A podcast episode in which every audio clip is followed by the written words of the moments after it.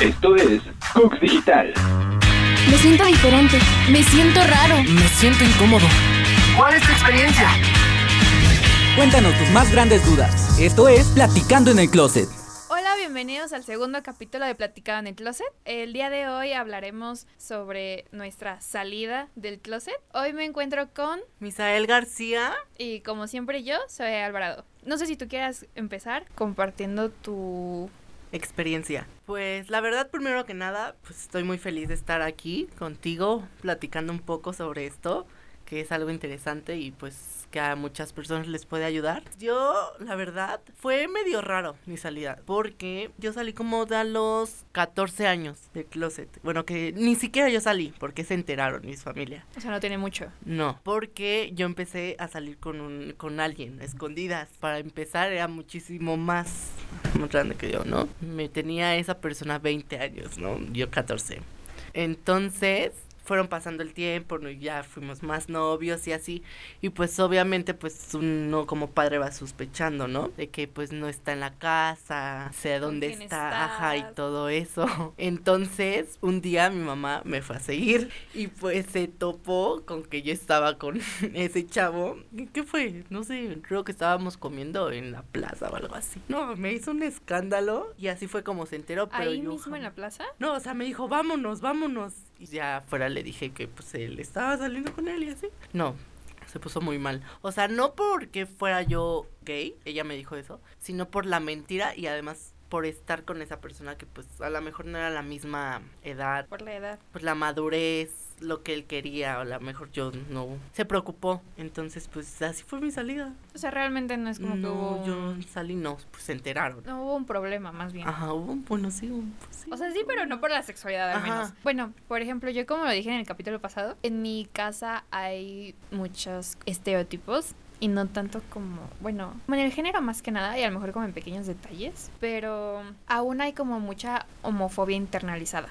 No directa y siempre es como, el- siempre, siempre son como de, ah, yo apoyo y así, pero realmente tú notas como en cómo se expresa. Pues sí, más bien como que ellos están en un tiempo pasado que para ellos, pues a lo mejor esto es raro. O sea, no te lo dicen y te hacen sentir mal, pero a la forma de ellos hablar o algo así, pues te incomodan porque no están acostumbrados, ¿no? O sea, es algo diferente para ellos, ¿no? Exacto. Y por ejemplo, yo técnicamente sí y no. Ya salí del closet, pero a la vez. Es que a la vez no, porque eh, me, me pasó lo mismo, se enteraron. Y yo en la secundaria andaba con una niña y este. Y pues todo normal. Y mi hermana sospechaba y creo que le preguntó a una de mis primas, quien sabía todo. Y ella me dijo, él dijo, no, yo le dije que yo no sabía nada. Y así, ok, gracias. Y, pero ya terminé con ella. Eh, la niña del capítulo pasado que mencioné, ella. Poco después, hace, hace poco, hace como dos años, mm, co- sí, como dos años, tiene, también tiene poco, en pandemia justamente. Mi mamá encontró una, mi cuenta de Tumblr. Ya nadie hizo Tumblr, pero yo tenía una cuenta de Tumblr. Y este, y ahí en mi biografía, en mi descripción, salía que era bisexual. Ahí decía. Y entonces me dijo así como de, ah, ¿por qué dice esto? Y yo así de, literal, en esa plática, yo no hablé en absoluto, pero toda la plática mi, mi mamá se la pasó diciéndome así como de, realmente no sabes, o sea, si no tienes experiencia, ¿cómo puedes saber tú si realmente eres eso, si ni siquiera has salido con nadie? Y yo así de, ¿por qué no te diga las cosas? No significa que no hayan pasado. Y este, yo ya me lo había preguntado, yo ya lo había, yo ya lo había experimentado, yo estaba relativamente segura. Pero ni siquiera me dejaron como decir, no, sí lo soy, ni siquiera Dar tu pude hablar. opinión. Ajá. Y porque en el momento me callaba y me decía así como de, no, no. O sea, literal, el resumen fue, tú no eres eso, tú no puedes ser eso porque ni siquiera sabes qué es eso. Y yo sí, tú menos, pero bueno. Eso es lo mismo que mi mamá, o sea, hasta la fecha. O sea, mi mamá, o sea, o sea, como que me acepta y como a la vez no sabes, como que es complicado. Pero, o sea, lo mismo, igual lo mismo. Es que no sabes, nunca has estado, necesitas experimentar. Y cuando no, o sea, o sea, yo sé porque no me llaman nada, o sea, no, no me atraen, no, o sea, sí puedo besar a una mujer, no sé, bailar con ella, toquetearla y así, pero, o sea, no, no me excita, o sea, ¿sabes? Sí, Y es lo que ellas dicen, que tienes que probar y todo eso, que yo no estoy de acuerdo. O sea, yo siento que en sí, para la familia, enterarse que un, su hijo es gay es más como más difícil que una hija. ¿Tú qué opinas? Pues depende de la familia y las expectativas que tengas en tu hijo. Porque tú puedes decir, yo tengo una hija, ya quiero ver el día que se case. Y puedes tener un hijo y decir, ya quiero ver el día que tenga hijos, ¿sabes? Y a lo mejor, pues, o sea, mm, se puede casar. Ahorita ya, ya se puede casar. Pero tú no te lo esperas, ¿no? O sea, que no, que tú esperes, o sea, que tú pienses de que, hay una boda, llevarla al altar y este, y decirle a mi, ¿cómo se dice? Al novio, pues, o sea. Prometido. Ajá, bueno, a su prometido.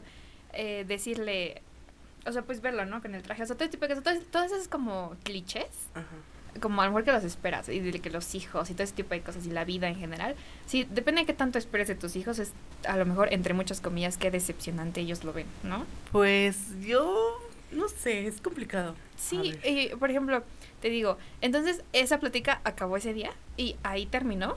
Me quedé todavía como, como con el enojo, como con la im- impotencia de decir, es que, porque mi- todavía me dijo, o sea, si lo eres yo te acepto. Si lo eres, si eres, si tú eres eso, porque ni siquiera se atrevía a decir la palabra. Si tú eres eso, yo te acepto. Pero aún así, o sea, es como, pero necesitas sa- saberlo, experimentar y no sé qué. Y yo ya lo hice, ni, supo.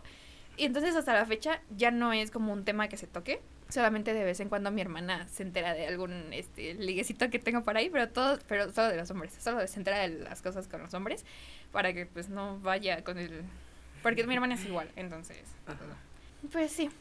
Entonces, como tal, te digo, no he salido, o sea, sí salí O sea, tú nunca has tenido como una plática de, oye, yo soy esto, mamá, o algo No, así. porque te digo, lo descubrieron y me, lo- me lo negaron y ahí se quedó. Entonces, como tal, hay, pues para mi familia soy hetero. Y quisieras hacer eso en algún momento, o sea, Sí. decirles, platicarles, no sé, cómo te sientes, o sea, no sé. Como o sea, sus, ah, ah. más que nada como sus verdades, que más que nada como las mías. O sea, más las suyas que las mías.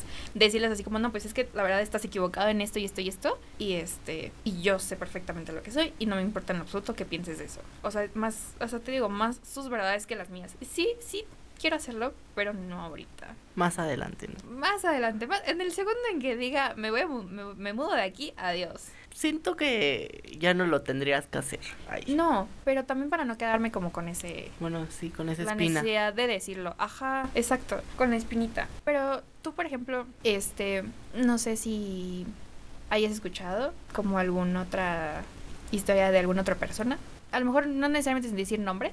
Que le haya ido bien, a lo mejor. No, o sea, sí conozco a personas, pero, o sea, es algo raro que ahorita me estoy dando cuenta que nunca, nunca me, o sea, nunca nos contamos esta No, parte de... No es tan... ¿No? Es como no. en el momento profundo, en tus pláticas de... ¿Tú cómo saliste o algo así? Ajá, Pero, o sea, no, es nunca- algo, no es algo común. Algo importante en una plática, ¿no? Ajá. Entre nosotros. No, pues no. No, realmente la gente no lo comparte. ¿Tú? Solamente como personas de que famosas y así que en algún momento Ah, lo sí. tocan y es- o sea, tocan el tema. Pero así con personas cercanas no es este como común decirlo. Y es como un problema, porque se sigue sigue mm, seguimos manteniéndolo como en el, en el tabú. Tal vez no en el tabú, pero o sea, no, no es tan común como debería ser. A lo mejor como que se cierran mucho. O sea, ni nosotros lo hemos normalizado Ajá. que somos de la, La comunidad, comunidad. y todo eso. ¿Y cómo esperamos que otra gente lo haga si nosotros Sí, entre nosotros exacto. no lo hemos hecho? Es lo que yo he pensado y lo que, o sea, he analizado. Sí. Que entre nosotros nos tiramos. O sea, hasta los, o sea, los mismos gays, o sea, se dicen, ay, ese joto o esa jota. Y cuando alguien más les viene a decir, pinche joto o algo así, o sea, se ofenden. Pero ellos entre ellos sí se pueden decir, ¿no? Pues a veces también es como el lenguaje, ¿no? Porque pues es como decir carta blanca, por así decirlo. Que también está mal, pero pero comprendo, o ¿sabes? Veo el punto, que también es como tratar de cancelar como no no cancelar, pero tratar como de evitar todas estas palabras que siguen siendo insultos al final de cuentas. Sí. Y a todo esto, ¿sabes cuál es el origen de la palabra joto? No, a ver, platícame. Bueno, eso es algo que dejaremos para el siguiente capítulo. Así que si quieren saberlo, síganos escuchando. Nos vemos en el próximo capítulo de Plática en el Closet. Recuerden escucharnos en Spotify, YouTube y Facebook en Cooks Digital. Adiós. Adiós. Es- es- Estás escuchando Cook Digital.